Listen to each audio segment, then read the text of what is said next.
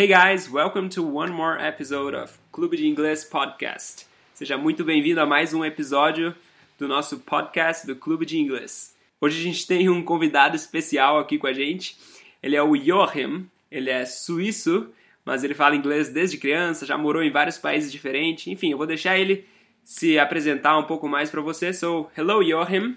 Hi, how are you? I'm good. How are you? Yes, I'm doing well too. Cool. That's nice. I'm ready for this. Cool. Let's do it.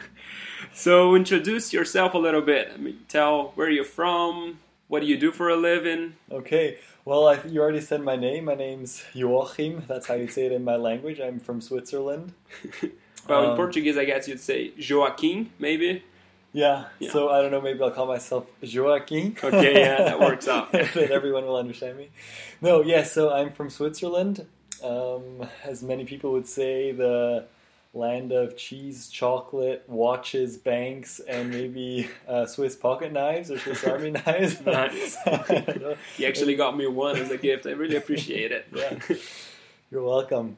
Um, and I guess if there's any Americans listening to this, it's Switzerland and not Sweden. I mean, since this World Cup, they should know the difference because Switzerland and Sweden actually uh, had a game. Um, Oh, yeah. I'm not going to talk about who Oh, you- you won or lost. yes, so I'm from Switzerland. Um, yeah, it's a country with uh, many beautiful mountains, beautiful lakes. Yeah, Um, yeah. So, what do you do for a living? Um, I'm I'm a physical therapist, uh, so I see a whole bunch of patients every day, and uh, I help them get better. Cool. That's nice. And is it your first time here in Brazil? No, no, it's not my first time. I've been here. I was here two years ago, um, but in the north of Brazil, Hmm, okay. So now you're in the south. in the south. Okay, that's good. Yeah. Because you're visiting me here in Gramado. right, and yeah, before uh, like my trip started in Belém, and uh, afterwards I went to Teresina and then Fortaleza. Cool. Those are kind of the regions I visited. Cool, that's nice. Now you're experiencing a little bit of the cold weather in Brazil. Yes, it's uh, summer back where I come from in Switzerland, so I left the warmth and it kind of came to uh, the winterish Brazil.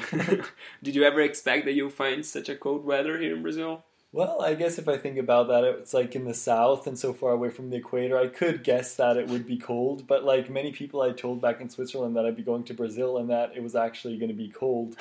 Um, They they barely could believe it. They're like, "What? Brazil and cold? Is that even possible?" So I guess if you speak of Brazil, uh, you usually think it's warm weather. Yeah, yeah. Well, you just think like bikinis and Rio and Copacabana and Right, soccer. cool. So you travel a lot around, or is it? Yes, I've uh, I've been many places in this world. Um, I like to see new places and experience new stuff, go on adventures. Cool. Yeah, so Brazil isn't the only country I've been to. Cool. That's nice.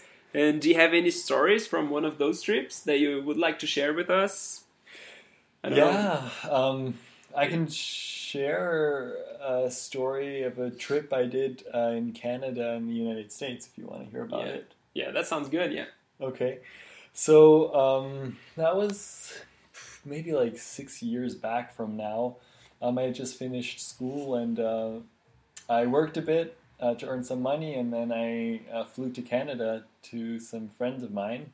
Mm. and there I bought this uh, nice, cheap, used car. It was my first car. I bought it for five hundred dollars. oh my And goodness. That's not even possible to believe here in Brazil because cars are so expensive, and that you actually got one for five hundred dollars.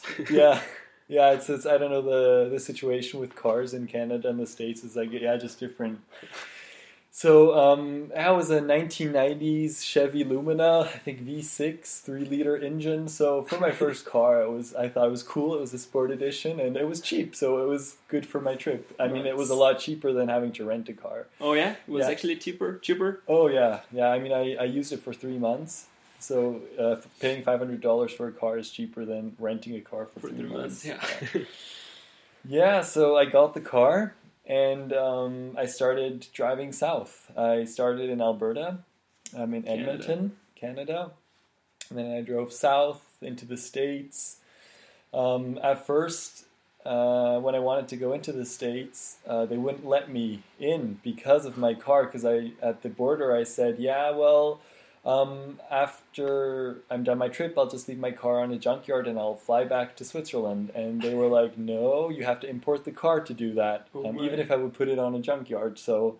I was like, "Oh man, what am I gonna do?" So I called my uh, the flight agency, and I changed my flight that I would fly back out of Canada so I could prove that I'd bring up the car back to Canada. So eventually they did let me Mhm. uh, into the States. I see.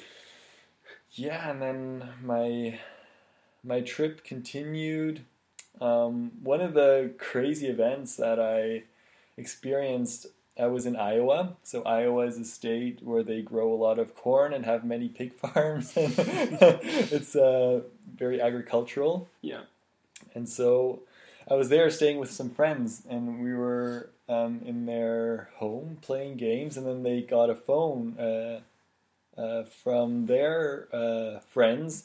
They were farmers who had pigs, and there had been an accident that happened with this big lorry. So we all rushed out and went to, to help them, and it turned out, yeah, it was this huge truck or this huge lorry, and it had like I don't know how many stories in it, full with pigs, and it had actually tipped over. So you have this. I don't know these hundreds of pigs just squealing because they're so nervous and hurt, and they uh, they like the, the it tipped into a cornfield. So some of the pigs were out, and they were like also cutting open uh, the lorry to get the rest, save the rest of the pigs, and you just have these squealing animals Oh just coming goodness. out of there like bleeding and. Uh, Like a horror scene. Yes, like it was. It was. It was very impressive. yes, and uh, so like many other friends came, and we started like uh, leading the pigs back towards the farm, and like the pigs that couldn't walk anymore, they get the tractor and like um, pick up the pig in the front shovel and like drive it back to the farm. And that was a quite a crazy experience my- for yeah, such like- a little uh, little town. Yeah. Ta- that was in, in West Bend, Iowa. Yeah. Oh man, they probably still talk about this accident in the city. It's I, like I bet they do. one of the most exciting things that ever happened in the city. yeah, that was really exciting. Oh my, that's crazy, man. So your plan was to drive back from Canada, drive drive south, and then visit some cities and some states in the U.S. Yes, that was uh, that was my plan actually to visit a few of my friends that I have in the states. Um, that um, yeah, I got to know a few years back. Yeah. And uh, yeah, so I drove um, from Iowa down through Missouri, um, saw some friends there, and went even further down Tennessee. I even eventually I also was in Texas, and yeah, then I started going uh, to the west again toward Mhm. through Arizona into California, and then I drove up Highway One along the coast back up into Canada through British Columbia. And then, yeah, well, in British Columbia, um, my car eventually broke down. It was it was in very bad condition because, like down in Phoenix, Arizona, I decided okay, it might be time to show it to a mechanic. And um, he looked at the car and he's like, "Where do you want to drive with this thing?" And I'm like, "Well, I want to drive back to Canada." And then um, he was like, "What? You have maybe like fifty percent chance of even getting there with this car?" Or we probably thought it was this huge piece of junk. and because like my transmission oil was burnt, my brakes weren't um, working very well. Um, like the transmission was also slipping and everything. So uh, yeah, it was in really bad shape. And he's like, "Okay, just don't go over any hills." Um, but eventually, uh, I went up Highway One, and there were uh, many hills there, so I was kind of constantly going up and down and up and down. And yeah, the car started uh, breaking down in the middle of the highway, and we like. Um, um, gladly, I had a friend with me then that we were traveling together, and so we'd stop next to the road. We'd wait. Sometimes we'd even pray a bit, and then the car would work again, and uh, then we just keep on going up towards Canada.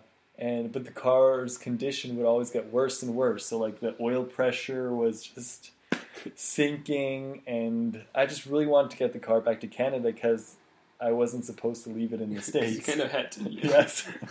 so, uh, yeah, eventually, um, like one, like maybe what was it, like 100 meters before the border from the US to Canada, the car broke down again. I was like, I was filming with my uh, cell phone, like the last mile we were driving. And I'm like, wow, this is the epic mile.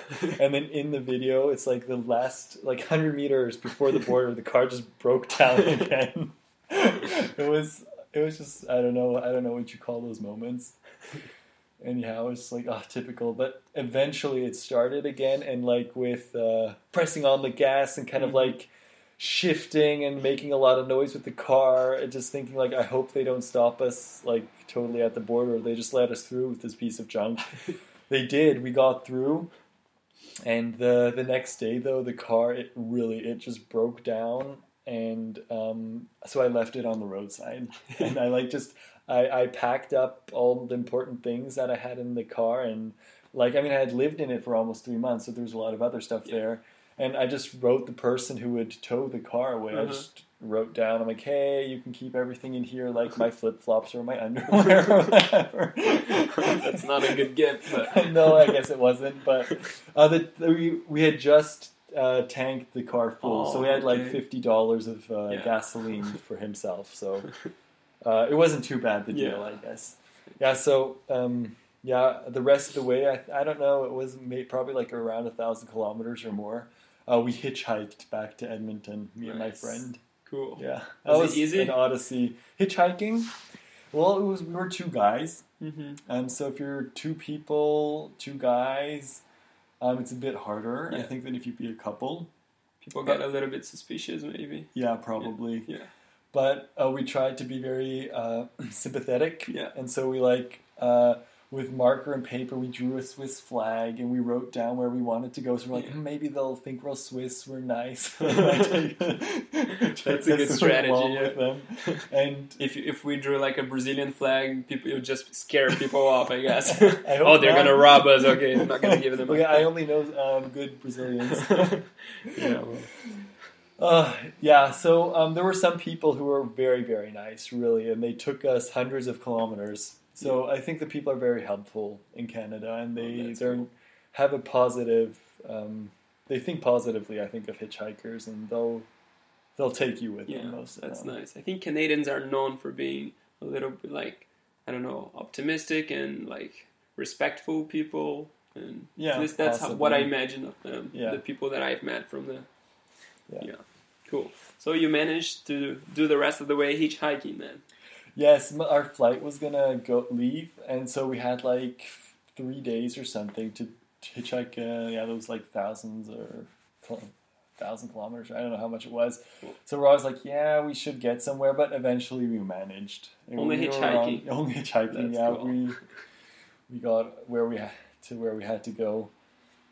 Oh, that's nice. Like we were probably there maybe a day or two before our flight went, so everything Ooh. went well. That's nice. Yeah. And what what do you think was like the I don't know the highlight from this trip or the I don't know the best place that you visit, the one that you enjoy the most, or I don't know the the best memory that you had. Yeah, it's, it's always kind of hard to say like what was the best thing because there's like many things that Yeah. were good, but what I really really enjoyed was like some of the national parks, like the Mhm. landscape. It was just amazing. Like the Yellowstone National Park, Mm, I, saw that in the beginning, yeah. and actually I just wanted to drive through it.